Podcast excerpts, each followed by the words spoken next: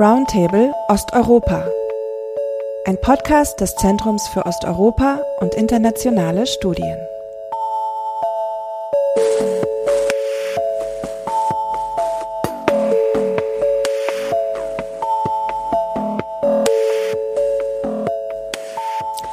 Welcome to our new episode. Today we want to focus on the current situation on the Belarus EU border for weeks, thousands of refugees have tried and, in parts, managed to cross into Lithuania, Latvia, and Poland. Some have moved further, for example, to Germany.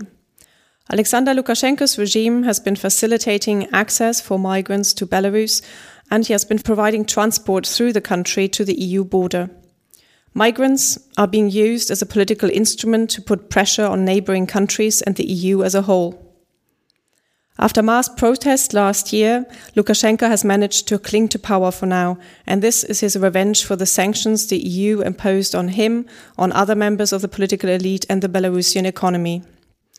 These sanctions were the response to mass repression in the aftermath of the falsified Belarusian presidential elections in August 2020 and the rerouting of a passenger plane to Minsk in connection with the arrest of opposition journalist Roman Protasevich. The EU is now considering further sanctions. At the same time, a complex set of local, national, and EU wide challenges is becoming apparent again. The EU simply lacks an effective refugee and asylum policy, and authoritarian leaders can abuse this vulnerability. I'm joined today by two experts who will share their insights on different aspects of these issues. One of them is Dr. Karolina Lukasiewicz. She's a Marie Skłodowska Curie Fellow at the Center of Migration Research at the University of Warsaw. Karolina is a sociologist. She has been working on numerous projects on immigrant integration policies across the EU, including on Poland. We had the pleasure of hosting her at the Center for East European and International Studies, ZOIS, in Berlin a few years ago. So welcome back, Karolina. Our second expert today is Dr. Felix Krawatzek. He's a political scientist and heads the research cluster Youth in Eastern Europe at ZOiS. He has been involved in survey research on Belarus, including among Belarusian youth and society at large. My name is Gwendolyn Sasse. I'm the director of the Center for East European and International Studies. Let's begin with you, Karolina. Because of restricted access and limited information flows, it has become hard to actually grasp the situation on the ground. Well, the images that reach us are reminiscent of the pushbacks uh, we are familiar with in the Mediterranean, and now it is also happening on the EU's eastern border. Can you describe the situation to us a bit? Yes, so uh, thank you for inviting me here. So in the in the last half a year, Polish authorities have been reporting increased undocumented border crossing on the Polish-Belarusian border. Mm, on September 27, there was a famous press conference at the headquarters of the border guard in Poland, where the Minister of the Interior informed about over 9.4 thousand attempts of undocumented border crossing within the two months of August and September. In response, on September 22nd, the uh, President of Poland announced a state of emergency, which included an area of uh, 183 towns bordering with Belarus, and uh, a list of restrictions was implemented in this area, including not allowing anybody who is not a resident or working in the area there.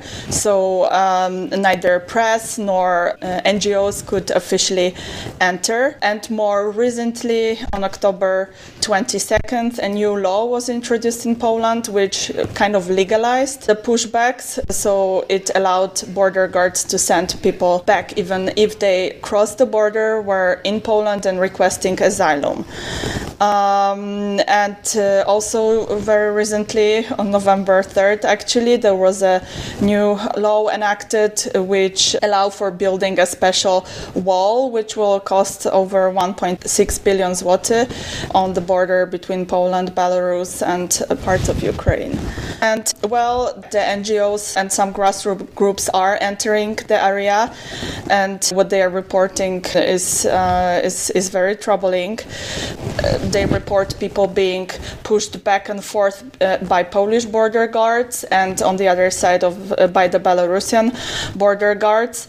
And just within um, last week of October, the grassroots groups who are in, in the area and helping people in the border received within a week requests from a thousand people for, for help.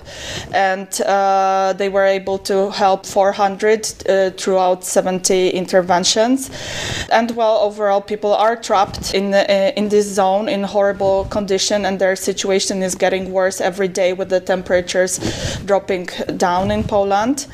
And until now, uh, first week of November, 10 people were identified and found dead in the area because of either freezing to death or drowning uh, in the uh, in the river on the Polish-Belarusian border.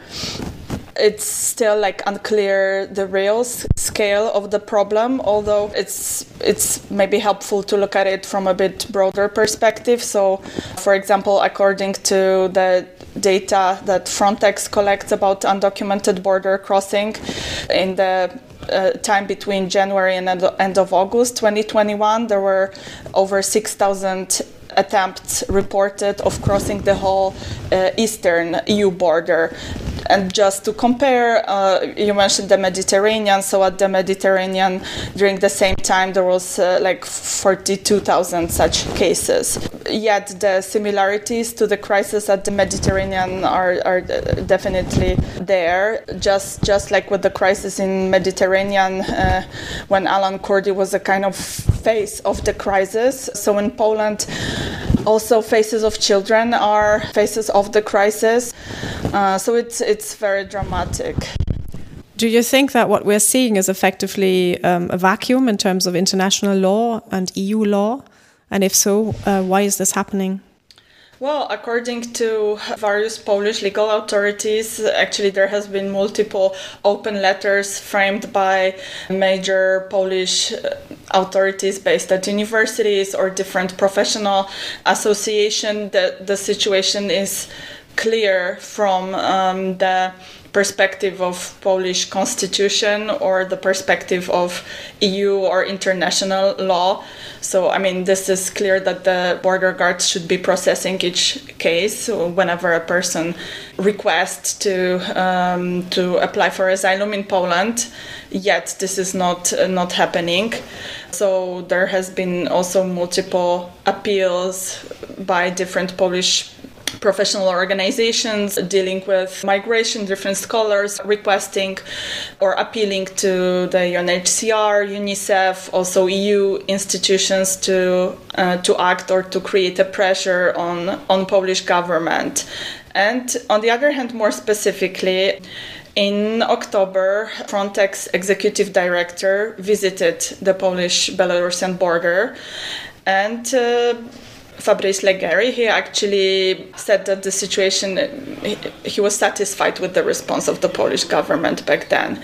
And uh, mid October, uh, European Commissioner for Home Affairs, Ylva Johansson, did express a concern, but about what's happening at the border, but no specific action followed.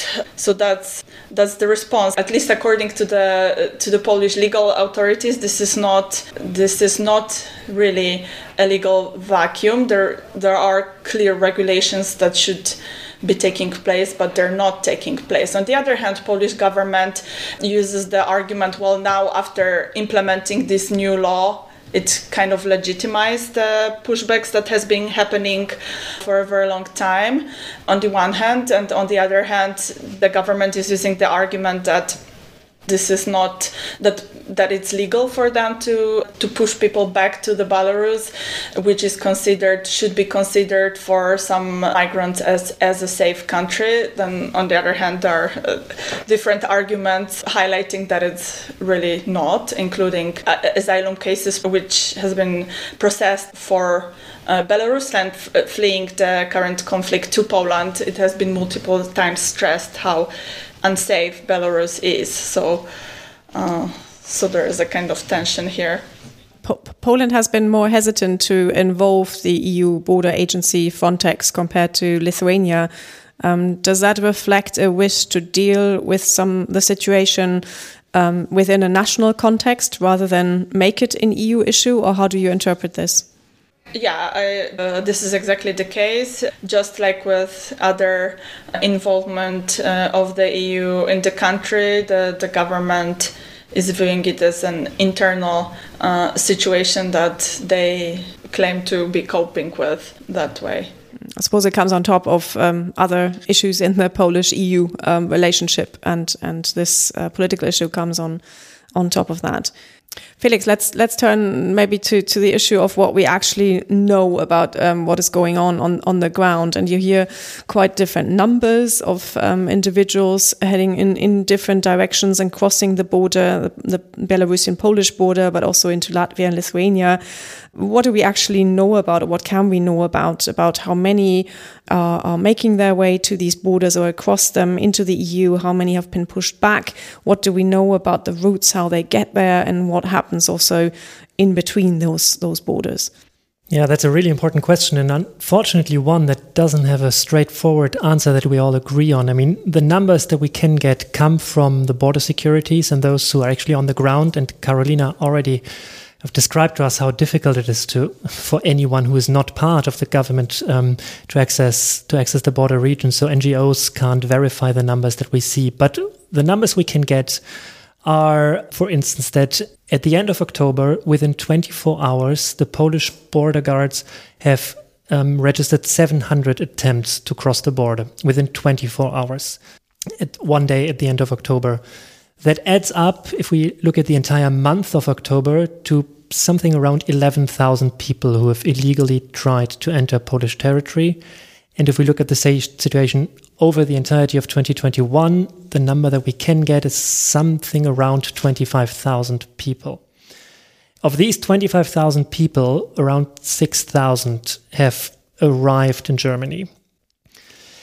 Nevertheless, what we also know is that it's somewhere between 800 and 1,000 migrants that arrive on a daily basis in Minsk, coming from Syria, Iraq, but also Congo and Cameroon. Um, so that is, the countries of origin are getting more diverse, and these people are transiting primarily via Istanbul or Lebanon, but also Dubai. And if you look at arrivals at Minsk airport, you're actually surprised by the amount of planes that arrive from these from these countries.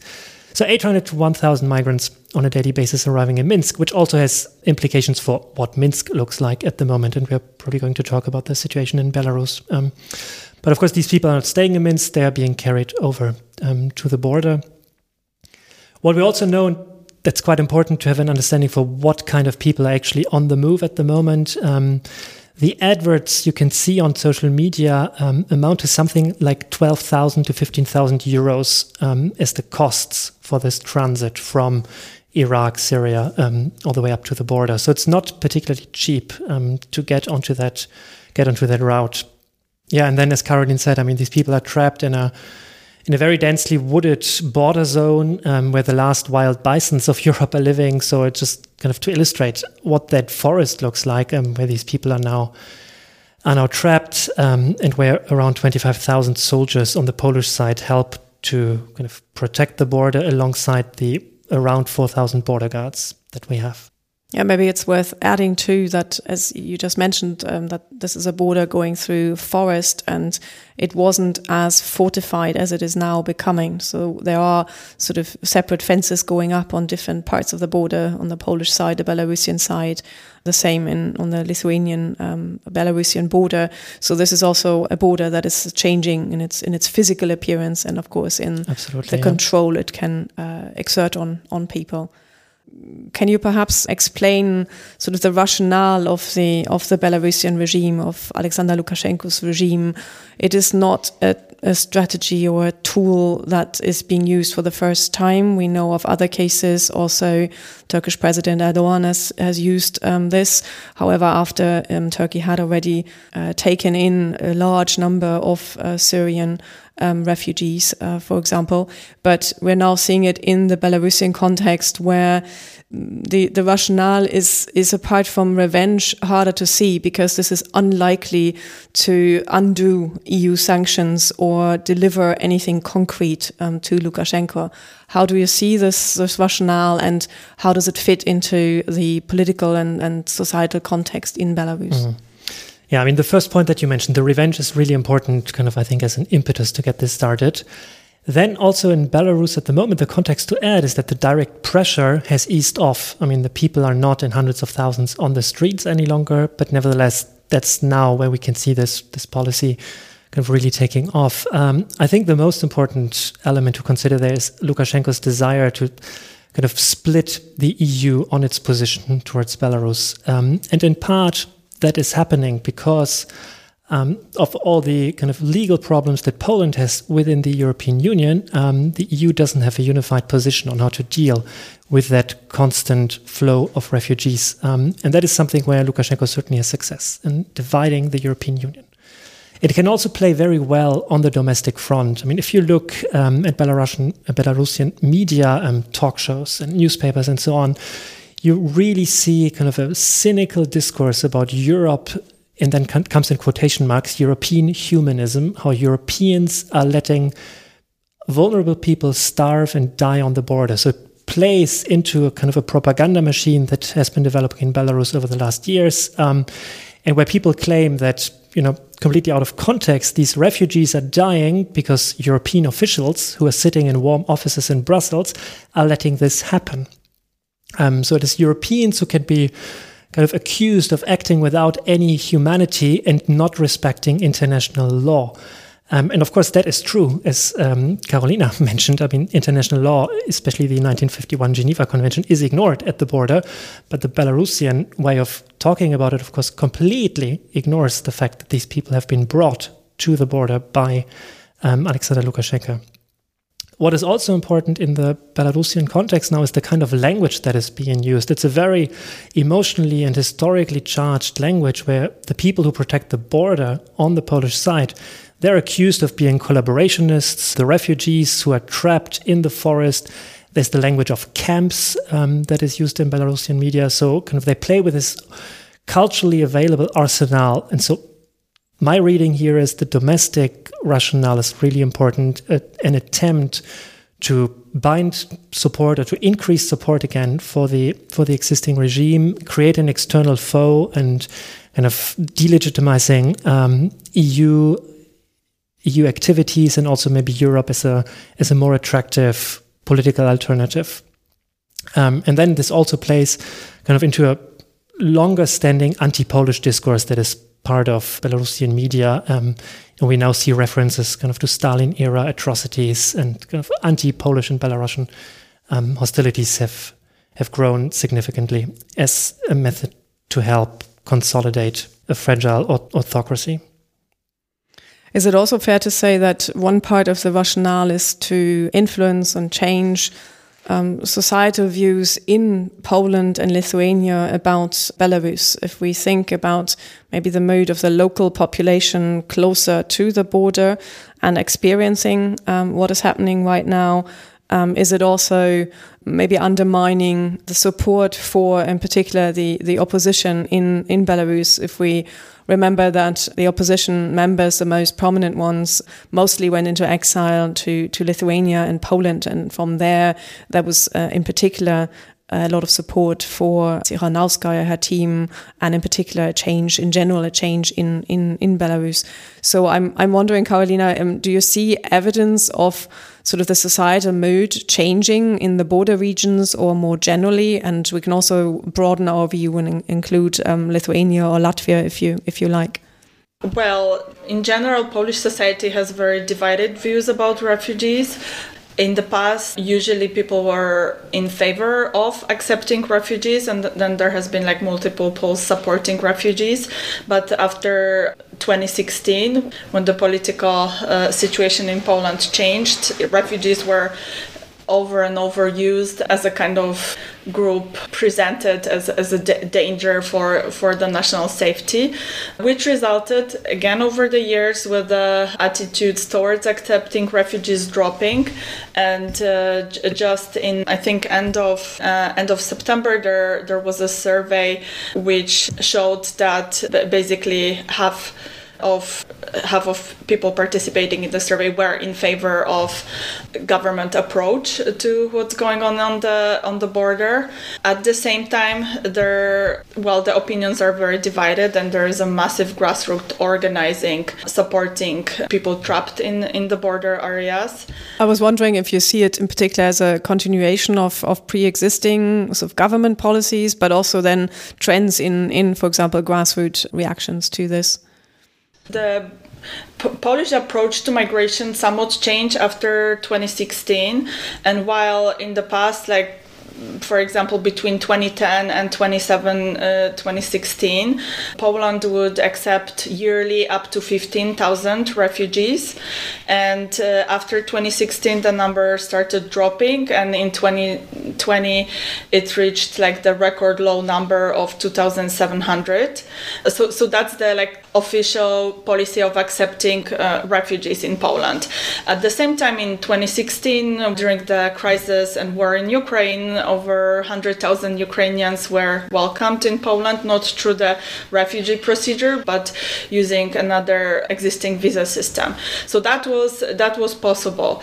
But well, since 2016, there has been multiple reports of people being pushed back at the border, and that was prior the the current crisis with Belarus. It was happening in the past. In fact, there was a human rights court ruling against Poland where a group of people were able to document that uh, they have been multiple times pushed back from the border. One person reported being pushed back 26 times, and that all happened prior to the current crisis.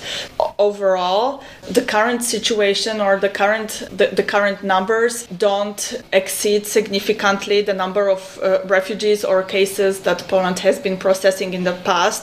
So there is capacity to deal with uh, those asylum claim, claims in a regular way when people approach the border, ask for asylum, they're being processed, put into the system, and so on. Yet there is, in the last year, there is less and less kind of political will to do so. On, on the contrary, there is a will to seal the border, which might force, even prior to the current crisis, for, force people to try to cross the border in, in an undocumented way. So then the response of the government is definitely disproportionate to, to what is actually happening there and in line with, with the current. Uh, approach to migration and, and using migration and migrants as a kind of other that unifies the society.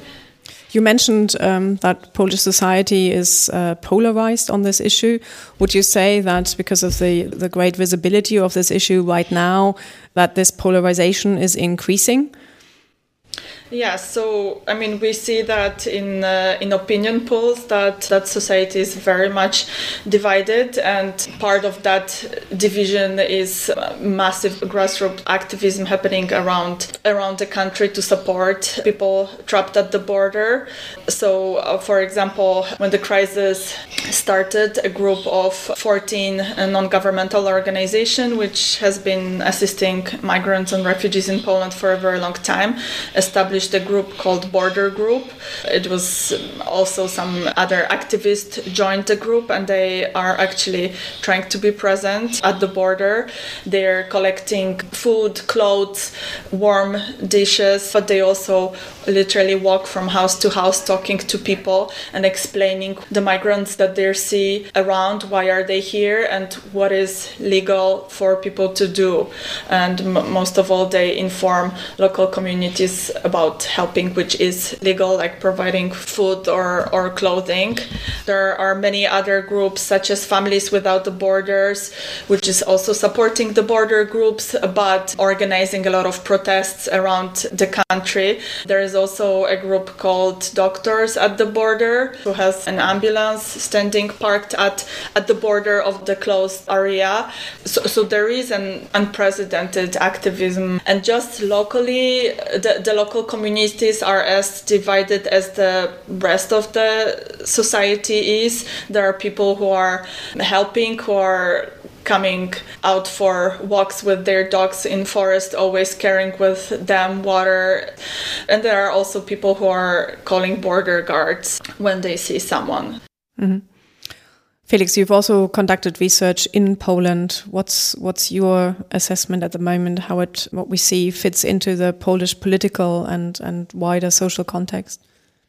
Yeah, I think I would like to echo what what Karolina said. I mean, we've got this situation where people go on the streets against the government um, because of problems with the rule of law and a potential Polexit.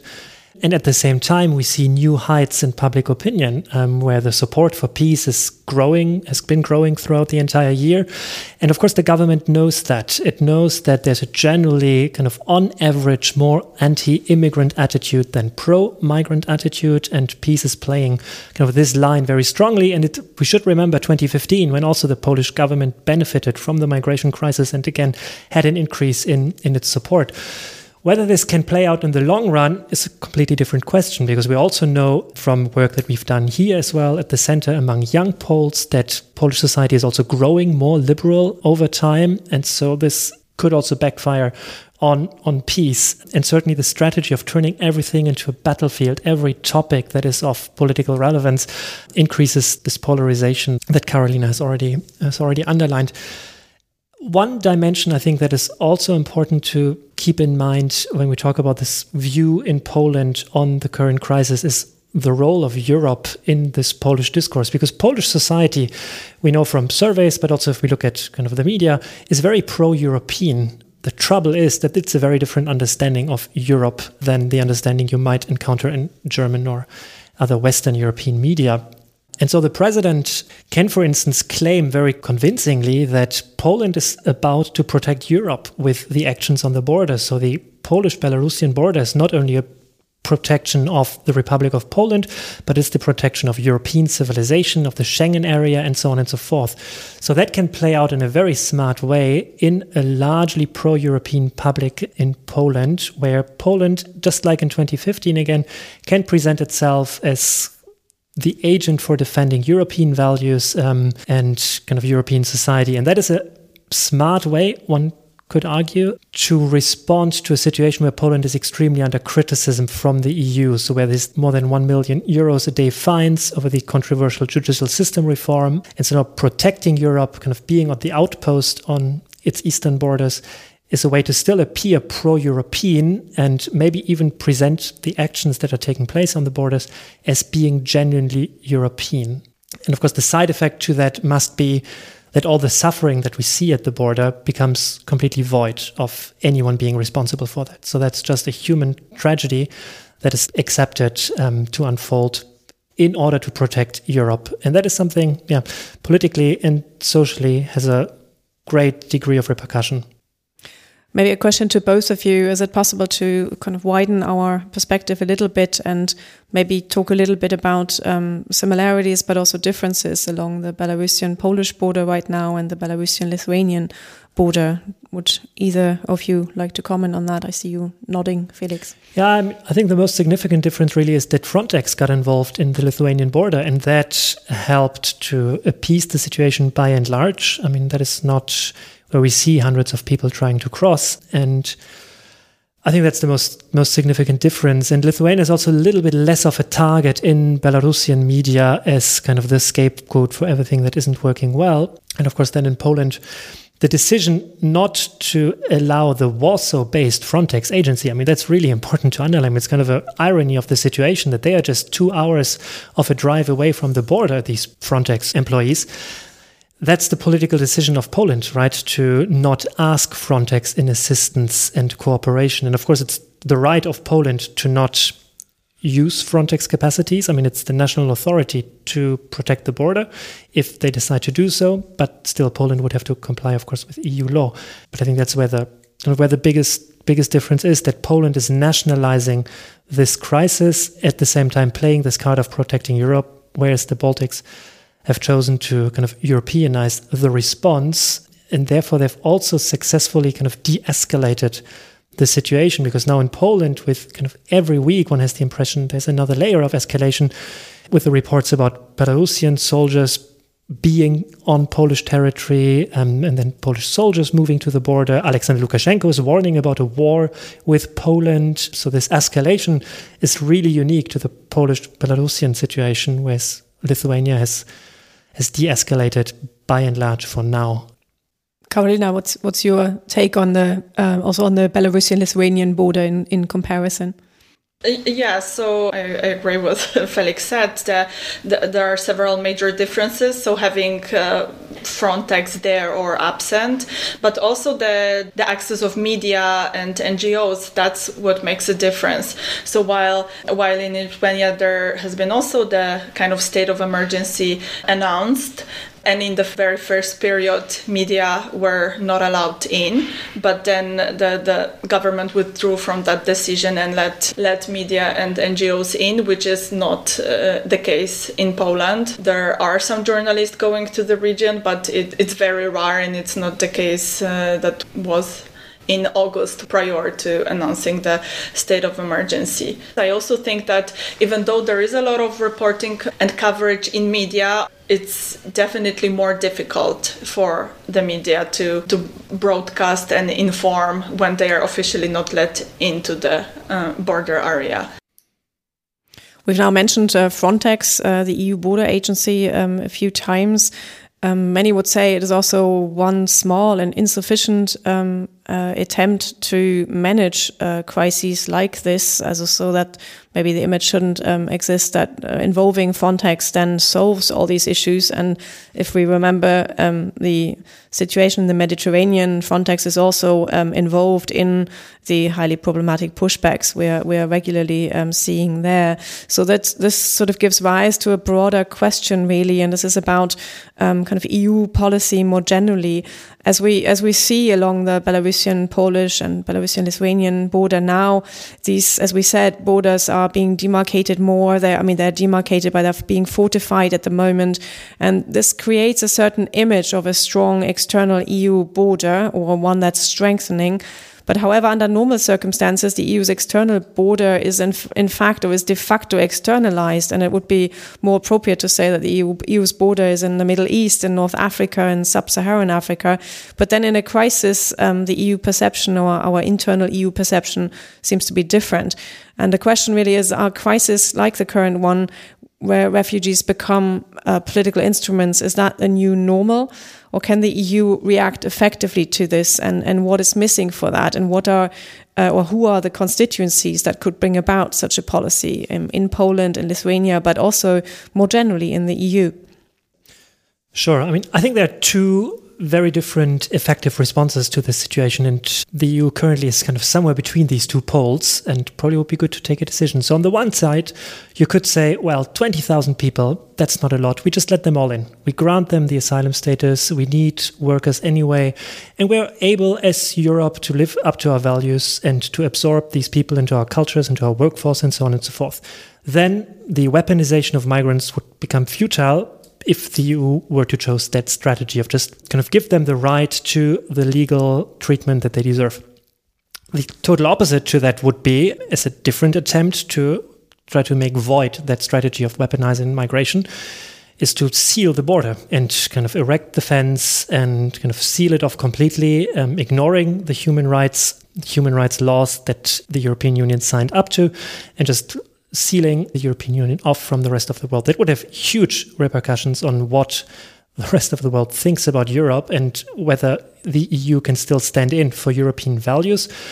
But a possible response is, I think, either one or the other, and both could be effective in kind of making it kind of useless or void to instrumentalize refugees in the way that it's done at the moment. And the first strategy could, of course, have huge consequences for Europe itself. And that's what European political leaders, of course, are afraid of, remembering 2015, the rise of anti immigrant populism. I don't know, just remember the discourse about Brexit and Nigel Farage warning about hordes of Syrians coming to Britain. Sealing of the border, as I said, has this international repercussion. It could also, of course, for those who instrumentalize refugees, have huge implications. In Belarus now, these more or less 800 to 1,000 people who arrive on a daily basis. I mean, they, they change the current makeup of who walks around Minsk. If you look at Minsk airport, the few pictures that we can see, the halls are crowded by families from the Near and Middle East waiting for the next step. And of course, that has implications for what Belarusians make of what their government is doing. And that could backfire as soon as there is um, I don't know, is there criminal acts or kind of as the societal discourse changes? But I think the EU needs to choose between one of these two strategies. And that's a huge political, and it's not illegal, but it's a political question where someone needs to take that agency and, and decide what we want to be as the European Union and how we deal with people who are waiting on the external border.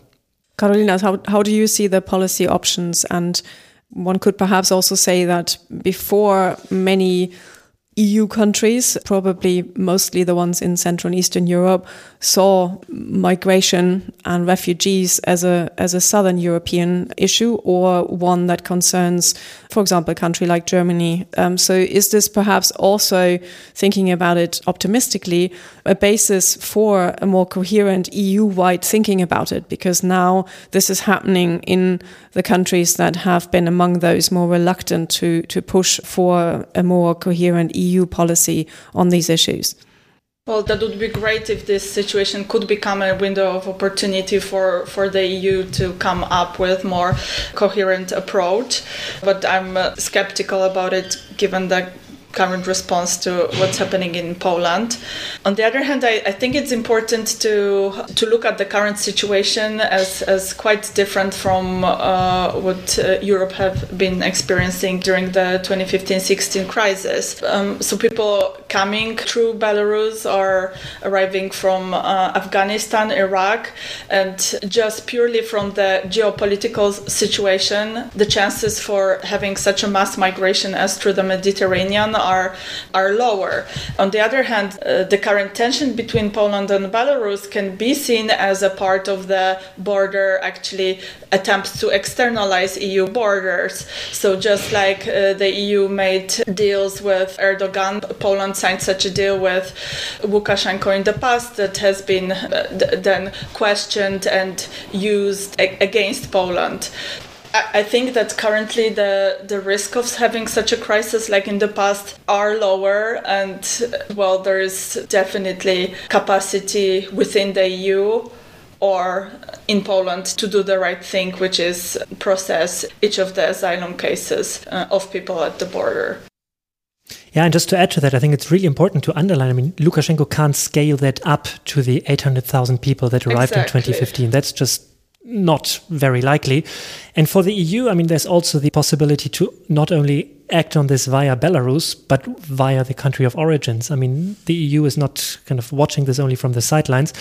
And kind of there are other ways to maybe circumvent what Belarus is doing by directly engaging with countries in the Near and Middle East to reduce the numbers of people traveling to the Polish border via Belarus.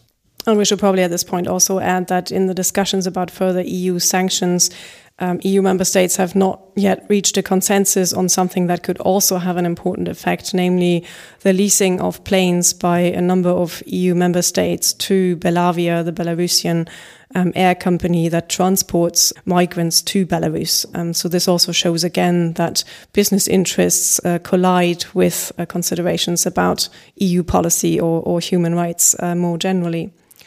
Maybe as a final question to both of you, it's a difficult question, but how do you see the situation evolving over the next few weeks or, or months? So, you know, at the uh, beginning of September, I spoke about uh, um, my colleagues about it, and we were like hypothesizing what can happen next. And uh, one of my colleagues who is engaged directly helping people at the borders thought that m- maybe someone has to die for the government to to respond and to start processing the cases. And uh, fast forward over a month ago, there has been nine or very likely more deaths documented already, and uh, and the government response ha- has not changed. I, I still have hopes in. Um, in trying to create a pressure, either international or EU pressure on on the Polish government. Perhaps with this pressure, perhaps uh, Frontex will be let in and this is like a very sad thing for me uh, personally to to say because I'm I'm thinking about all this horrifying Frontex intervention at the Mediterranean Sea where Frontex was seen as agencies actually doing the pushbacks as well. And yet we found ourselves in a reality where where, where Frontex is is the hope for to some extent addressing the the horrifying situation at the border. There is like a, a grassroots activism around passing the message to people somewhere maybe in the Be- Belarus already who are trying to get to the border, not to do that actually, and informing them what is happening here. So perhaps that will slow down the, the, the process of more people entering the border, and perhaps with some international pressure, there is a hope for for Polish government to start doing the right thing and accepting the asylum cases that Poland definitely have capacity to do. Felix, how do you see the situation evolving? Yeah, I mean, looking on the Belarusian side, I think there will be largely continuity um, in terms of a handful of planes arriving every day. We'll probably see a diversification of the countries of origin. Um, these group visa treatments will continue, um, and so there will be this constant, everyday kind of rhythm um, that poses a fundamental threat to the European Union stability. That also means that, unfortunately, I'm very afraid that we'll be seeing further people dying on the border. Um, the humanitarian disaster, I think, will unfortunately continue over the next month, especially now with freezing nights and so on. Um, and the reason why I say that is I don't really see the drivers in a change in EU policy, or that's at least not very obvious. Because fundamentally, there's a kind of a double standard in this EU policy. On the one hand, the external borders are to be defended tooth and claws. On the other hand, there's this discourse about humanitarian attitudes that are really important in international law. But then there are elections upcoming, and France is having its presidential election. Um, there's a very strong far right contender. So, again, another big EU country that will be very cautious to let um, kind of to give an impression of not protecting um, Europe from mass immigration or refugees arriving. So, I'm just not certain I see where a change in EU policy can can come from um, in its attitudes towards the relation, kind of the balance between protecting borders and respecting human rights. Um, and also the long overdue reform of the Dublin system, which maybe would change the dynamics a little bit, also on the um, on how Poland deals with the border to Belarus. Um, that's not really up on the agenda in the EU, and so I'm afraid that this will also not happen. And these would be triggers, um, or the reform of the Dublin system certainly could be a trigger for for a different policy approach, but. I'm afraid that for the next couple of weeks, we'll see quite a lot of continuity. And also, the coalition agreement that is being negotiated in Germany is quite vague on that topic. I mean, it's just mentioning that humanitarian suffering should be stopped on the EU's external border. But of course, that's kind of a void statement that, that you have to make in a way in the current situation, but it doesn't bind you to specific actions um, and a commitment to either accepting people or, or a different course of action. Thank you very much to, to both of you, to Karolina Lukasiewicz and Felix Krawatzek for their insights today. It's definitely an issue or a set of issues we will keep in our discussion. We'll return to these issues. But for today, thank you and thank you for listening. Thank you very much. Thank you very much.